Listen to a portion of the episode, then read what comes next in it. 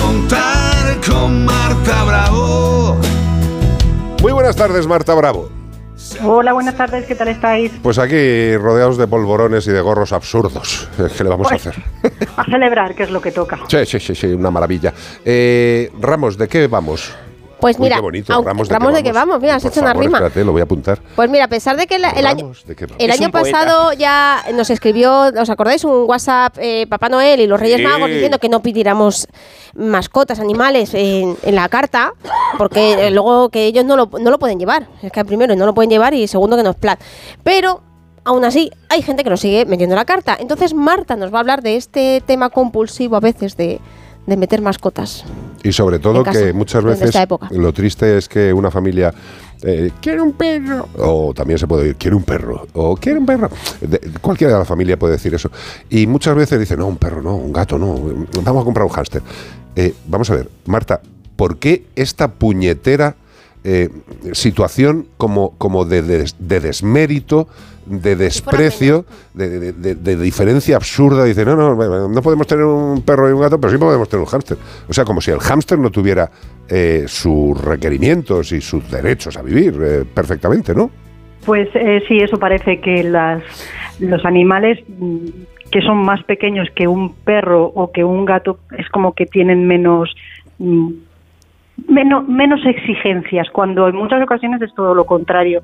Requieren igual eh, los mismos cuidados de alimentación, pero además el, el entorno tiene que ser un poquito más específico que para un perro o un gato que simplemente con que eh, estemos con ellos y lo de simplemente entrecomillado, lógico, es, eh, eh, ¿me entendéis todos? Sí, con que les hagamos caso, que tengan eh, capacidad para moverse libremente por la casa y que puedan salir, eh, en el caso de los perros, a pasear y en el caso de muchos gatos, que la gente cada vez más, del cual yo me alegro mucho, los acostumbra a llevar su arnesito y a salir a la calle a pasear.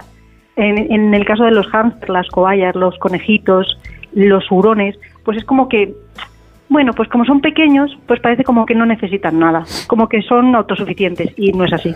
Aún más necesitan que nosotros estemos preocupándonos por lo que tienen, no tienen o qué es lo que necesitarían tener. Es que ¿vale? a mí principalmente lo que me parece triste es lo que te he comentado, porque eh, es que me parece un poquito indigno, ¿no? O sea, dice, Sí. pues no vamos a tener un perro un gato, no, pues vamos a comprarle un pez al niño. Es lo que te iba a decir yo ahora mismo, es como decir, bueno, pues tenemos un pez. Eh, hola, los peces también sienten, los peces también necesitan cuidados muy específicos. Incluso comen.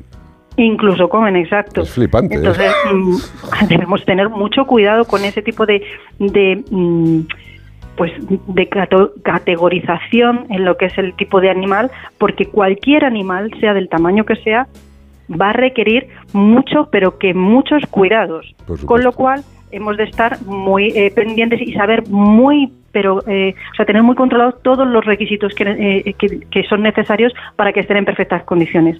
Lo más importante que es quizá lo que debemos tener ahora en cuenta es que ni a Papá Noel, ni a los Reyes Magos, ni a nadie se le debe pedir una mascota, sea del tipo que sea. Correcto. Y mucho menos debemos mm, decir, bueno, pues como sé que tu Papá Noel no te lo va a traer, a ver si te lo deja en mi casa, o el Reyes Mago, a ver si me lo deja en mi casa y luego yo ya te lo llevo. No.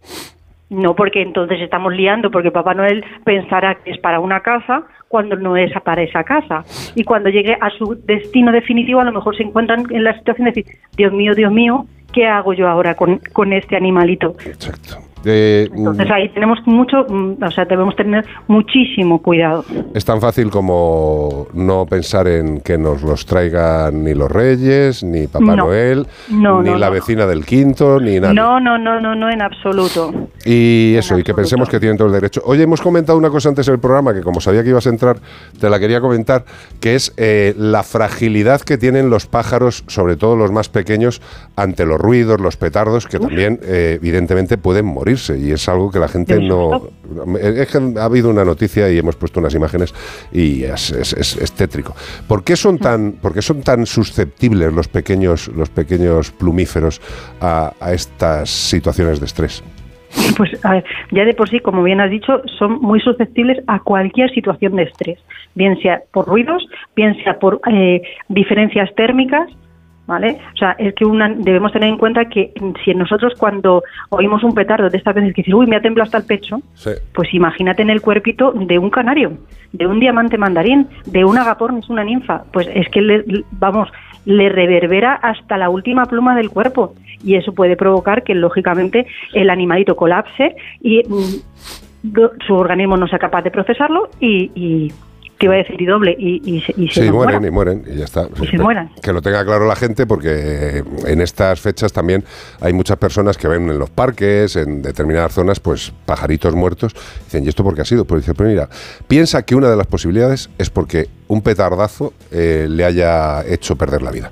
Fíjate que, Exacto. fíjate qué cosa. Eh, yo creo que los petardos eh, solamente en las épocas de fiestas matan más pájaros de los que matan los gatos que viven en las colonias cerca. Pero ojo, no solamente matan pájaros los petardos, ¿eh?